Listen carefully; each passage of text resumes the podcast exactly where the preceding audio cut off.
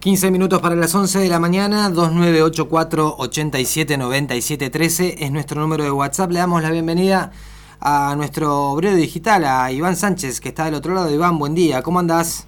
Buen día, ¿cómo les va? ¿Todo bien y vos? Todo bien. ¿Pudiste dormir algo? No, pero bueno. Ajá. Bueno. No será la primera vez. No, por supuesto que no. Pasa que cuando no dormís a los 20 está todo bien, pero cuando no dormís a los 40 ya es más difícil.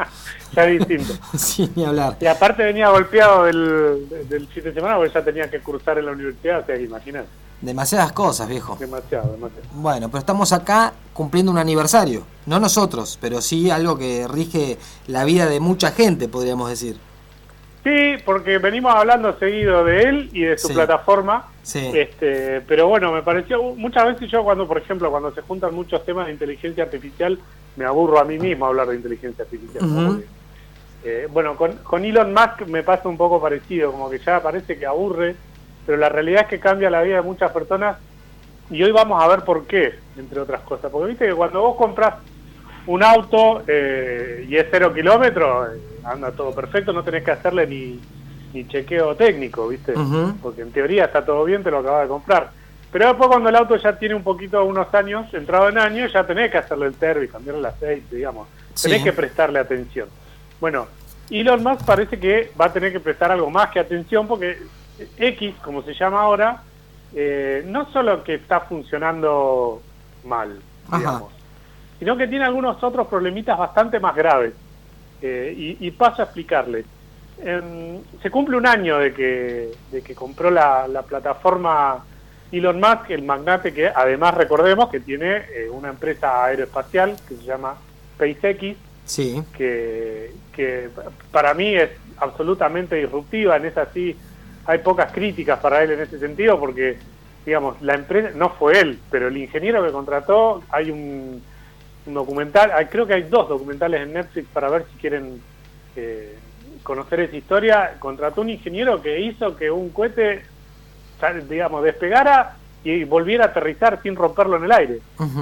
Eh, y reutilizarlo, con lo cual eh, el nivel de genialidad de eso es, es una nue- un nuevo paso en la carrera espacial. Además tiene bastantes otras empresas y recordemos que el famoso X nació cuando él tenía lo que ahora se llama PayPal, Que era sí. una especie de plataforma para un banco digital, lo que ahora una fintech, lo que ahora conocemos de que, que tanto hablamos de Mercado Libre, modo la billetera virtual, todo lo inventó Elon Musk hace 20 años Claro. y se llamaba X. Entonces, por eso también hay que tener cuidado cuando uno dice, che, pero este que un loco que tiene plata compró una plataforma y es tan Gil. No, de Gil no tiene nada. Sí. Lo que pasa es que hay cosas que le salen bien y otras que no. Claro, claro. Este, entonces, a un año eh, vale la pena recordar que la compró por 44 mil millones de dólares a la plataforma. No sé ustedes, yo no llego. No, Eh, creo que tendría que revisar el home banking, pero me parece que no. Claro, a ver la devolución del IVA. Sí, bueno, de paso, ¿Qué? dicho sea de paso, nunca me volvieron nada, pero todo bien. Este, pero bueno, la compró ese, en ese número. No solo eso, sino que hubo problemas en la compra. Por supuesto, la compró con socios, no es toda plata de él. Eh, pero en un primer momento la quiso comprar, acordaron el precio, dijo que ya estaba todo acordado y que le tenían que enviar unos informes para, para cerrar la, la venta. Y esos informes nunca llegaron, que para él, lo que se supo en la prensa, ¿no? Sí. que para él era importante que era la cantidad de usuarios fantasma o trolls o bots que tenía la plataforma dentro de- de la cantidad de usuarios que a él le vendían. Digamos, porque ahí estaba el precio. Yo te vendo mi plataforma que tiene X millones de usuarios. Claro, por supuesto, eso. Entonces Elon le dijo, bueno, está bien, de esos 100 millones de usuarios, ¿cuántos son falsos? Y no le daban ese informe. Entonces en un momento dijo, listo, ¿sabes qué? No la compro nada.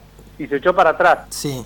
Eh, pero cuando se echó para atrás ya había un preacuerdo firmado. Entonces lo que los abogados terminaron batallando es que eh, la obligatoriedad de por lo menos un informe preliminar de, digamos, fueron a, a- a medio camino, ¿no? Como toda negociación. No le entregaron un informe detallado, eh, pero la terminó comprando igual. Ujú. Eh, entonces, por eso- Arriesgándose de alguna forma. Sí, lo que pasa que arriesgándose, a ver, eh, lo que él quería, más que nada, él se puso, a ver, entre comillas, caprichoso en ese sentido, porque lo que él, su, su bandera para comprar esa plataforma, porque digamos, si bien eran, estaban manos privadas, no era una figura reconocida como él, los dueños. Eran unos ingenieros que habían creado esa plataforma y que les fue muy bien con esa plataforma, una de las tres mejores, más usadas del planeta. Sí. E, entonces, estos ingenieros que la, la, crearon con una filosofía de eh, democratizar el, digamos, cualquiera podía hacer una cuenta gratuita eh, y después la monetización de esa plataforma estaba en la venta de publicidad por la cantidad de usuarios, no por el contenido de adentro. Claro, no. Entonces cualquiera podía decir lo que... Y además, una cosa muy importante que estaba entre los datos que anoté es que eh, una de las primeras medidas que toma Elon Musk cuando ya es el dueño de la empresa es despedir a los moderadores de contenido, al equipo de moderador de contenido. Con lo cual, Twitter tenía algo que era, por ejemplo, eh, antes de que la compre Elon Musk, uno de los grandes debates de, Twitter era que habían le habían dado de baja, penalizado y directamente cerrado la cuenta a Donald Trump. Recordemos que Elon Musk además tiene un un contacto exprofeso con el republicanismo norteamericano, digamos, él es republicano y lo dice abiertamente. Sí.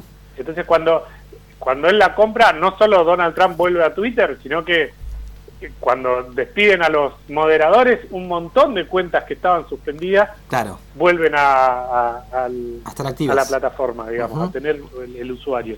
Eh, entonces decía, por ejemplo, uno de los datos a, esto, a un año de la compra, es que cuando llegó despidió, tiene 70% de trabajadores menos la plataforma. Sí. Escondido en el discurso este del, eh, vamos a decir, del liberalismo, eh, en que lo que da pérdida es la fuerza, el recurso humano. Por supuesto, siempre es el, la moneda de cambio, digamos, ¿no? Exactamente. Eh, entonces, él tiene 70% de trabajadores menos. Recordemos que en ese proceso de 70% menos hay muchos que renunciaron porque una de las tantas locuras que dijo en, el, en, su ya compra es que tenían que dormir dentro de la empresa para hacer el nuevo Twitter. Claro, muy digamos, los trabajadores. Como que tenían que dormir ahí porque necesitamos hacer algo nuevo y ustedes tienen que ponerle más horas de la que le ponían. Sí, sobre todo porque también va a haber menos gente que trabaje, así que van a tener que ocupar el lugar de los demás también. Claro, y, recordemos que hay muchos que aceptaron, que aceptaron dormir dentro de la, de la empresa para seguir laburando. eh, que entramos en otra discusión, ¿no? Sí, no, obviamente. Eh, después, de lo más importante que podemos decir, o que, que más le va a doler cuando se junte en la mesa directiva Elon con sus trabajadores actuales, es que eh, el dato duro es que cayó el 14% el tráfico web de Twitter, o de X, como se llama ahora. 14% menos. 14% menos desde que la compró. Pero no, no se queda ahí eso, sino que aparte de ese dato hay que agregarle que en Estados Unidos solamente cayó un 19%. el, el, esto que les digo del 14% es a nivel global claro. que perdió. En, solo en Estados Unidos cayó un 19% y Estados Unidos es un cuarto del tráfico global. Claro, un montón. Claro, entonces eh, yo creo que en la mesa directiva cuando se charle este tema el 19% es más doloroso que el 14% global. Claro. Eh, Después, tiene además un 17, un poco más, casi el 18% menos de tráfico en móvil. O sea que hay muchos que tenían la aplicación en el teléfono y que o se la bajaron o directamente ya no entran más. Claro. A la aplicación. Recordemos además que entre todos estos cambios había un, digamos, si vos lo tenías eh, instalado en el teléfono, el botón para entrar a la aplicación era un pajarito con, blanco con fondo celeste. Sí y cambió a una X blanca con fondo negro. Sí. O sea, en el medio para eh, uno que es tecnófilo, esas cosas como que le divierten, pero muchas hay mucha gente, mucho usuario que no le gustan los cambios. Entonces, ya cambiar el logo del icono del programa ya es como una, una barrera. Y hacerlo en blanco y negro también resulta medio poco atractivo, ¿no? Digo, pensando también en eso, en que, no sé, no sé cuánta gente se regirá eh, a partir de, de lo que ve en el teléfono, pero cuando vos lo desbloqueás y tenés este, todos los, las entraditas, eh, por ahí X queda medio perdido entre todo lo demás, que tiene un montón de colores. Pensá solamente en Facebook que se mantiene en azul, pensá en Instagram que tiene todos esos colores. Eh, de golpe ves la X negra y, no, no, digo que no te llame la atención y por eso no entres, pero sí es menos atractivo a la vista por lo menos. Sí, yo ahí yo creo que haría un análisis separado eh, a nivel gráfico porque ten en cuenta que, por ejemplo, una de las comparaciones que hacen estos datos de, la baja de, de, Twitter o de X es que, por ejemplo, TikTok en este año subió el 22% el, el, la cantidad de usuarios. tráfico web. Sí. Eh, y el logo también es blanco y negro. Ah, bueno. Eh, pero tiene ahí como unos colorcitos escondidos, pero si vos ves el, el logo en la pantalla del celular, del icono, digamos, es eh, básicamente blanco y negro. Entonces, ahí yo no entraría porque ah, es un análisis más gráfico que, bien. Que de colorimetría, que por lo menos yo no estoy capacitado Para, para hacer un juicio de valor, pero de todas formas creo que tiene más que ver con sus otras empresas, de hecho llamarla X como las otras, eh, y los colores y la identidad de las otras empresas, que con un estudio decir, bueno, qué es lo que funciona en una pantalla de celulares. Me parece que va por ahí. Bien. Eh, pero bueno, esto les decía que en TikTok eh, subió el 22%. Digamos, a ver, para quienes seguimos la tecnología, no es ni novedad ni extraño que TikTok haya subido un 22% el tráfico. Eh, pero lo más importante de esto es un estudio, o lo más importante en todo caso que yo quería focalizar en la, en la columna, es que hay un estudio de una agrupación que se llama NewsGuard en inglés, que si la buscan ya les digo la página, pero es una especie de, mm, organización del tipo chequeado acá en Argentina, chequeado.com, bueno, es lo mismo, pero con medios internacionales. Es newsguardtech.com, tech con CH, ¿no? Sí. Eh, y como son los guardianes de las noticias, digamos, es el... Es, una especie, son dos, eh, la, la fundaron por lo que dice en su propia página oficial, la fundaron dos periodistas, uno de Wall Street Journal y, otro que dice que no dice el medio porque dice que es un periodista premiado. Eh, y ellos dos son los fundadores, hay que ver todo el equipo que tienen detrás, porque entre otras cosas hacen estudios con inteligencia artificial. Y eh, con lo cual digo esto porque no es que solo deben tener periodistas analizando la trama de las noticias, como se dice entre comillas, eh, sino que deben tener un equipo técnico bastante importante. Y ellos, esta agrupación le ofrece, es una consultora, digamos, con... Eh, hay que tener cuidado con el desprestigio que tienen hoy las consultoras, eh, claro, pero no solo políticas, sino en general, porque muchas veces estaba viendo justo en el cursado de la universidad que las consultoras y encuestadoras, lo que, digamos, su mercancía, lo que venden son datos, y, esos datos se los venden al que los paga. Con lo cual hay que ver si no ajustan los datos para la satisfacción de quien los paga. Eh, entonces, eh, bueno. O sea que eh, le venden a quien quiere creer, digamos. Una cosa así. Exactamente, exactamente. Eso es así. Lo que pasa que tampoco podés. A ver, por eso yo siempre digo, cuando a mí me toca por mi trabajo mucho analizar estadísticas.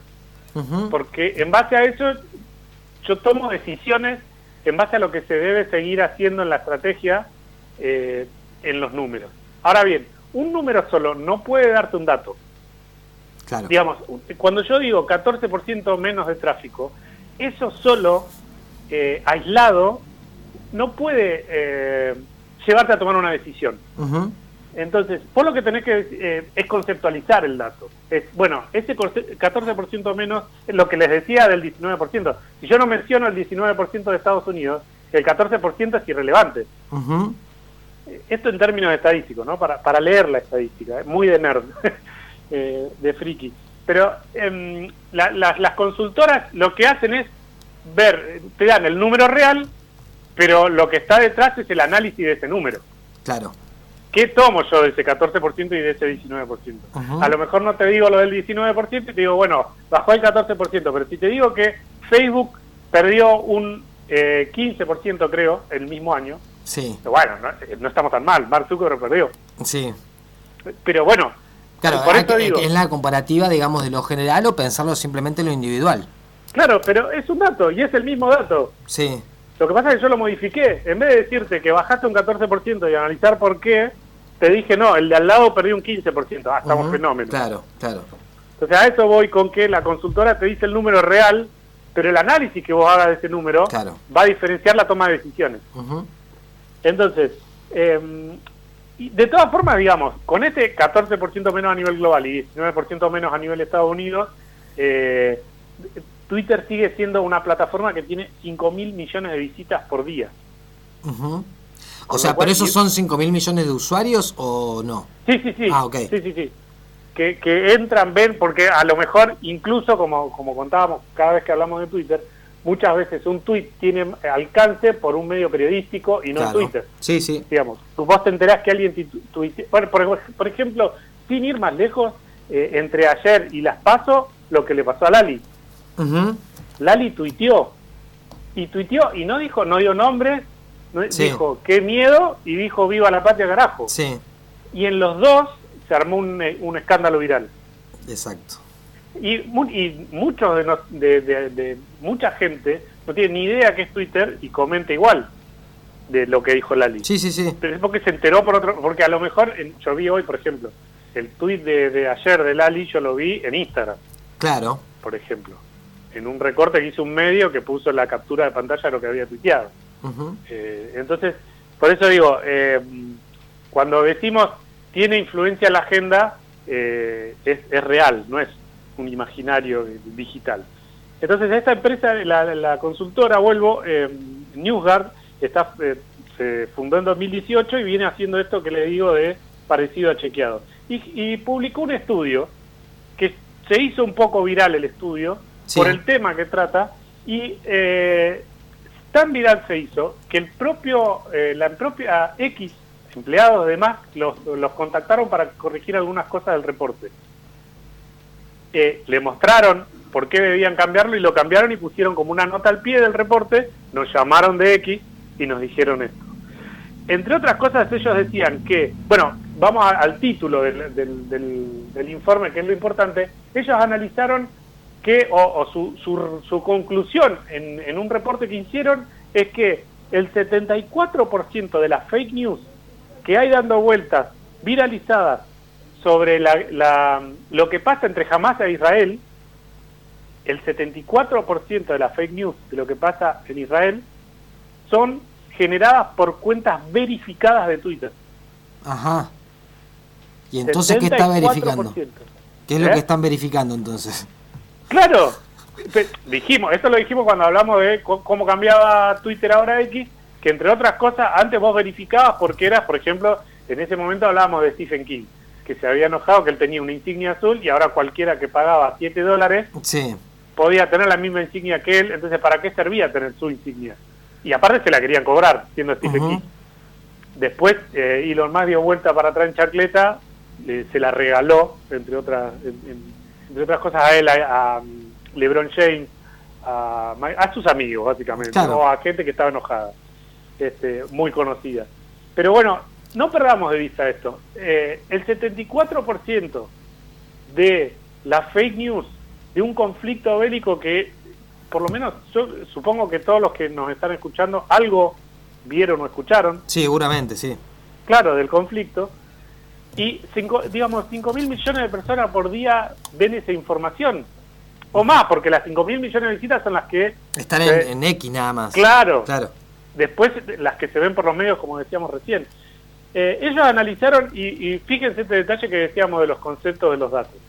Ellos analizaron en este, en este informe 250 eh, posteos que hablaban de las 10 narrativas falsas que tiene el conflicto.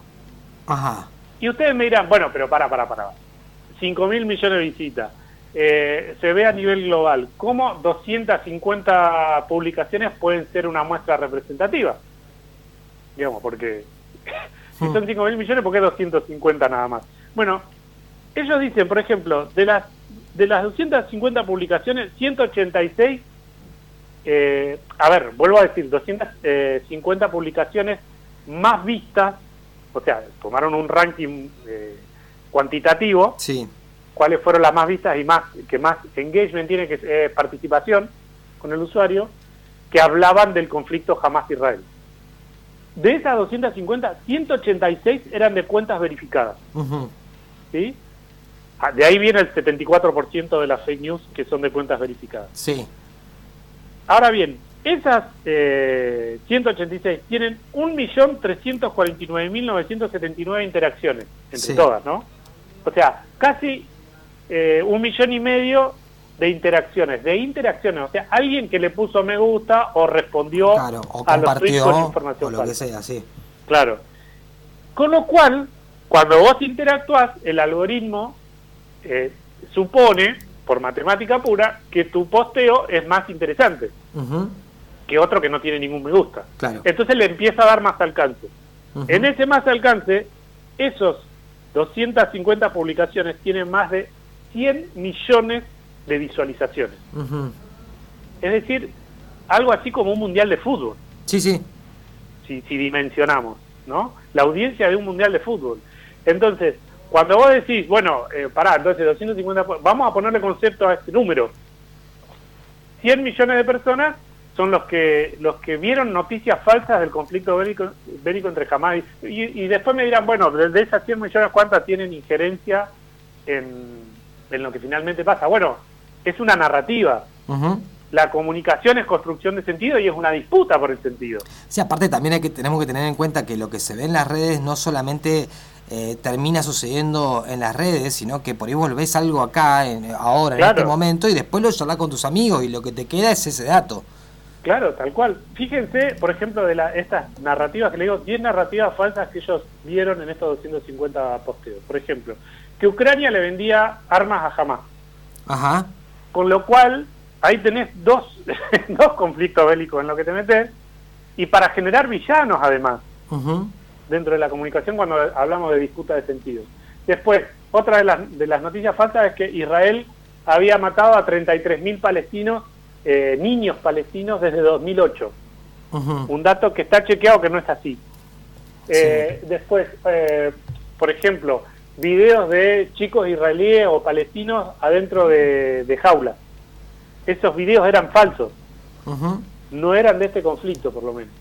Eh, y, y entre eso, bueno, eh, que, que CNN, por ejemplo, puso eh, videos falsos para crear el- el- eh, las noticias. Sí. Eh, bueno, un montón de fake news que uno las toma como, por más que uno no se detenga y la ve en un paso de dedo de scroll, queda en el imaginario como Sí. que, che, Ucrania le vende armas a Hamas. Sí, aparte de eso, por otro lado, pensar en quiénes son quienes difunden esas ideas, porque una cosa que yo tire una data de esas, que no pasa nada, otra cosa es que hay mucha gente mira las, a, a- a la CNN como la base de la verdad, por poco, Claro. ¿no? Claro, este, pero sí, queda en el inconsciente, digamos, eso es lo, lo que preocupa. Después, el otro tema que, que vieron en el informe es que todas estas narrativas que tenían eh, un fundamento en X, se daban primero en X y después eso se trasladaba a TikTok e Instagram. Fíjense. Con lo cual, uno me dice, bueno, yo no tengo X, yo, yo me informo solo por Instagram, además de los portales que veo de noticias. Bueno, si te llegó esa información es porque salió primero en, en X, que esto era lo que decíamos. La agenda sigue estando ahí, Claro. por más que no, no tengamos X. Eh, después, el otro tema que vieron es que dentro, y siempre dentro de estos 250 pavos, ¿no? Porque un estudio, un campo de estudio debe de tener, digamos, tenés que delimitarlo porque si no podés estar estudiando esto Sí, eh, siglos. sí. Eh, dentro de estos 250 posts, X tiene algo que tenía ya desde que era Twitter, antes de que lo compré más, que se llama contexto. Yo no sé si lo vieron, pero por ejemplo, eh, estuvo rondando el tema de las facturas de Macri en las elecciones, no sé si lo vieron. sí, que, sí, que, Que llegó fue con una bolsa. Llegó con una bolsa de facturas y se fue con una bolsa de Y facturas. se fue con la bolsa de factura. Ujú. Bueno, en, en X, yo lo vi hoy, en, en X decía, ¿qué pasó con la famosa bolsa de factura que eh, sos tan rata que te lleva la factura? Era el tweet. Y la, el, el, el tweet tenía incrustado el video de cuando él vota. Sí, Y abajo tenía lo que se llama botón de contexto, que vos podés agregar si sos un usuario, no me acuerdo ahora si tenés que estar verificado, pero eh, lo podés hacer o lo podés mandar, que es darle contexto a ese tweet. Y el que le daba contexto a ese tweet dice que él llevó dos bolsas de factura, una se la dejó a los fiscales de mesa y la otra se la llevó. ah, ¿ves? Lo que te recortan en el video es que no está la otra la otra factura, porque el Claro. fiscal la puso abajo de la mesita de la escuela. Entonces, eh, ese contexto, a vos, te- digamos, viendo solo ese tweet recortado, podés ver también el contexto. Entonces, lo que vos podés decidir hacer es buscar el video completo, a ver si es verdad. Claro, igual podría haber dejado las dos bolsas, ¿no? Sí, ni hablar.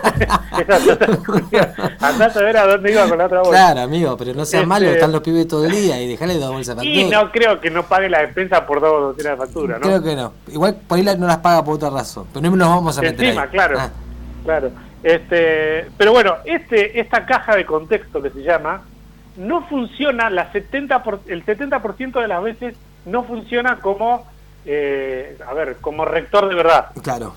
como vector de verdad. Digamos, en el 70% de los casos ellos vieron que se viralizaba igual la fake news a pesar de tener este contexto. Entonces, la- la- el resultado final del estudio es que esta caja no sirve, por lo menos no sirve el 70% de las veces, En este caso en particular. Claro. Eh, Son como después- herramientas que quieren de alguna manera legitimar o no cierta información, pero que al final el propio usuario no, no interactúa con eso. Entonces, Claro, porque, y vuelvo a lo de antes, si vos despedís a tu equipo de moderación de contenido, Claro. eh, ¿quién dice que el- esa bolsa de factura habían dos? Porque yo tampoco la vi la segunda bolsa. claro. Eh, yo vi que ese tweet tenía ese contexto. Entonces, eh, por eso digo, hay que ver, porque capaz que a mí también me queda en el subconsciente que Macri llevó una sola bolsa, ¿no? Ahora que lo pienso, mientras lo voy diciendo. Este, y después, lo otro que, que analizaron dentro del estudio es que no hay sanción para esas, eh, esa distribución de noticias falsas. Claro, Porque, y, a ver- y sobre todo pensando también que lo hacen justamente usuarios verificados, eso es lo loco. No solo eso, que lo hacen usuarios verificados, que eh, lo hacen a propósito, que se sabe que las fake news son a propósito, no es un loco que Exacto. dice, no es como el votante de ayer que meó todas las boletas. Digamos que es eh, el que meó todas las boletas ayer en Neuquén es un Joker, es un Sí, sí, sí. es el guasón de digamos eh, un chiste de mal gusto que no le salió aparte. Ujú, Sí, Eh, el, el fake news está direccionado específicamente para dañar al otro. Digamos, es algo que alguien paga porque eso se haga. claro. A eso vamos, ¿no? Es una mercancía.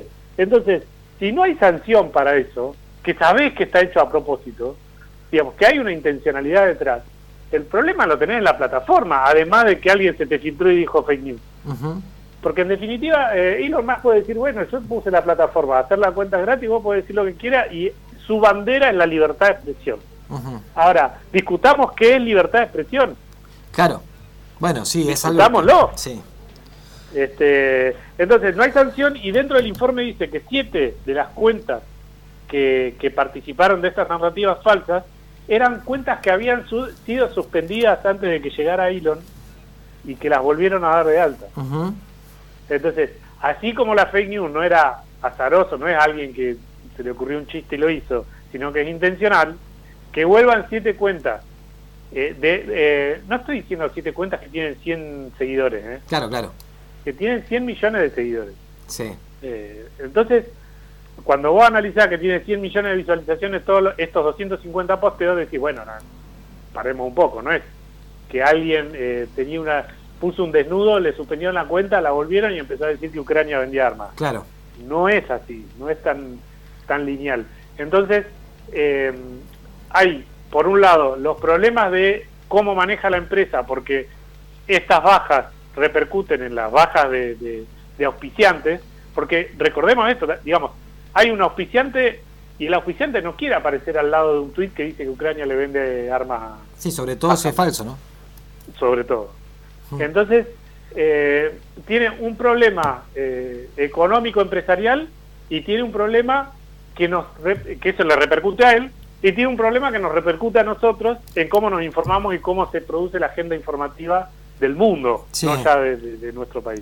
Igual- y ahí podemos igual, llegar perdón, a entender digo- mucho lo que hablábamos con la. Perdón. Sí, sí, no, ni hablar, pero eh, a las empresas que auspician, ¿les importa realmente el contenido? Porque a veces te das cuenta que solo acompañan la cantidad de tweets o, o interacciones, como se dicen, eh, que otra cosa, digamos, ¿no? Es como, a veces es como la mala publicidad Mirá. es publicidad al fin, digamos, ¿viste?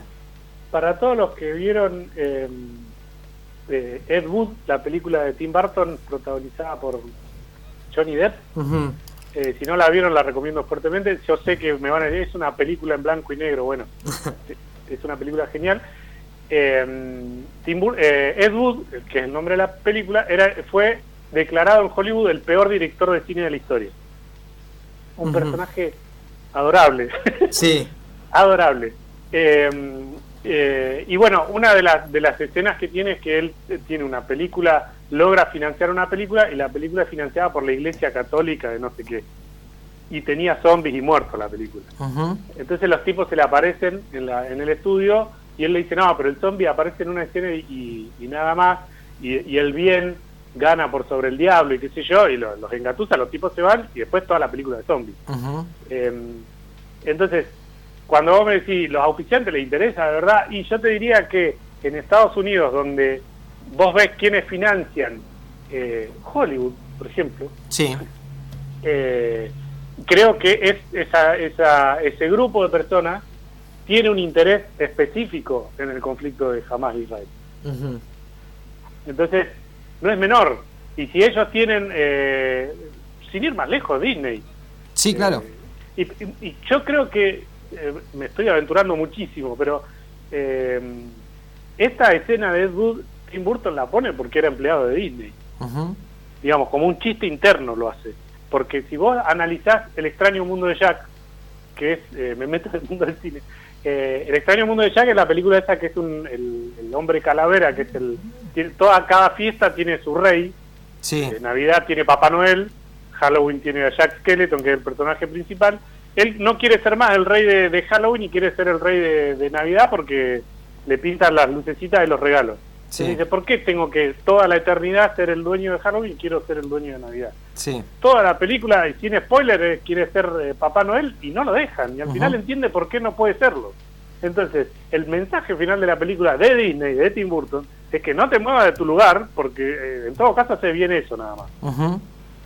Entonces, cuando vos me decís, mirá, qué, le importa ahí? Yo te digo, si bajan línea a este nivel, ¿cómo no le va a importar dónde, eh, dónde aparecen y cuando hay un conflicto eh, armamentista global? claro. Más allá del lado que estén, ¿eh? Sí, sí, sí, no, eso ni hablar. Cada uno tiene sus intereses y los intereses económicos eh, tienen intereses en la fabricación de armas, tienen intereses en, el tabaco, en lo que comemos, en todo. Sí, sin hablar. Sí, a veces es solo mejor estar, ¿viste? Que no importa dónde ni darse cuenta. bueno, sí, en el eso sí. Pasa que el problema es eso, si vos sos un gran empresario y de última estás en esa, está bien, pero cuando sos un ciudadano común y no te importa lo mismo, decís, che, no estás recibiendo nada a cambio, no te lo estás haciendo por ningún interés, claro. sin embargo estás ahí, digamos. ¿no? Claro, si vos porque vos, si cuando me decís eso, te imaginas, no sé, Radio Estación 10 va a poner plata en Facebook o en Instagram para aparecer más y tener mayor alcance, no te va a preocupar si aparece al lado de un tweet de porque en realidad esas son las reglas del juego de Twitter. Y lo entendés por ese lado. Ahora, a Zuckerberg y a Elon Musk no le interesa que nosotros le podamos poner un mes eh, 20 mil, 30 mil pesos. ¿eh? Claro, no. No le, no le va a cambiar demasiado la historia. Claro, claro. Entonces, los que mandan ponen bastante más plata que eso. Ni hablar. Son empresas multinacionales. Sí, sí, sí, seguro. Y, con otro tipo de interés también. Hay, que, hay que pensar que que no, no por ser un, medio de comunicación sea el que sea, porque las redes sociales ya nos dimos cuenta que son un medio de comunicación, a pesar de que se hayan creado para otra cosa tal vez. Este... Gracias por decirlo vos, lo diciendo hace años y no me crees. el hecho de, de... No, no, no se está velando por la verdad necesariamente. Eh, no, entonces, de ninguna forma. Bueno. La verdad no interesa. Mm, sí. No interesa, de hecho, eh, ayer veía, como te decía, la, la facultad, hay, ellos habían hecho un estudio con periodistas y la creencia del periodista todavía hoy es eh, la neutralidad y la objetividad. Digamos que su trabajo depende también de eso. Cuando todos sabemos o vemos de los medios de comunicación que hay eh, opinión direccionada. sí. si vos no sos sincero con eso, desde qué lugar te parás a decir qué, eh, y, todos lo vemos. Sí. Del lado del, del que estés. Sí, sí, no, seguro, seguro, seguro. Algunos eh, se notan que es meramente una opinión y es a partir de ahí de donde, de donde se paran, digamos, para ver la vida. Y otros te das cuenta que es por donde va el viento, por no decir otra cosa, digamos. ¿no? Y eh, tengamos en cuenta lo que siempre decimos en la columna, que la tecnología es tecnología porque es usada por humanos, incluso la inteligencia artificial. Con lo cual, si los medios funcionan, tienen esa lógica histórica y acentuada aún más hoy, Sí. ¿Por qué las redes sociales y sus dueños no deberían actuar para regular que eso fuera como ellos quieren que sea? Hmm. Sí. Bueno, un año, un año de X, de SpaceX, no, SpaceX era la otra empresa. Eh, un año, claro, una, un año de X viendo, viendo qué onda. No, pareciera ser que no, no sé si es un buen augurio o no, tampoco si es un buen resumen de un año, por lo menos mirándolo desde el lado de quien lo ha creado, ¿no? Pero por lo pronto ahí están también. Algo, algo verán y algo transformarán para que todo les siga resultando rentable o bien lo terminan vendiendo y ni nos vimos también puede pasar, ¿no? y porque son empresarios, en definitiva, van para un lado o para el otro, lo que les dé plata lo seguirán sosteniendo y lo que no eh, será a cargo de otra persona, ya fue. Totalmente. Así funciona. Che, bueno, Iván, te extrañábamos, así que buenísimo que hayas podido charlar un ratito hoy. Bueno. ¿Eh? Y nos vamos a encontrar el lunes que viene. Dale. Bueno, viejo, muchas gracias, ¿eh? como siempre. Abrazo a ambos. Abrazo grande. Iván Sánchez, nuestro obrero digital, hablando de este aniversario de X que pareciera ser que no tiene los mejores resultados, pero también depende siempre de quién lo quiera ver, ¿no? Por ahí va la cosa. Gracias a, nos avisaban que no estaba funcionando la página, ya está arriba nuevamente, así que www.estacion10.ar, ahí nos sintonizan también además de la 955. Eh, ponemos la tanda directo y después nos acomodamos porque tenemos mucha música para compartir hoy. Hoy cumpleaños Charlie García, cumpliría años Fede Moura, así que iremos entre algunas épocas de Charlie y lo que fue Virus, ¿no? En toda en todo su esplendor. Por lo pronto, 11 y 23, escuchamos a nuestros auspicios y volvemos en un rato.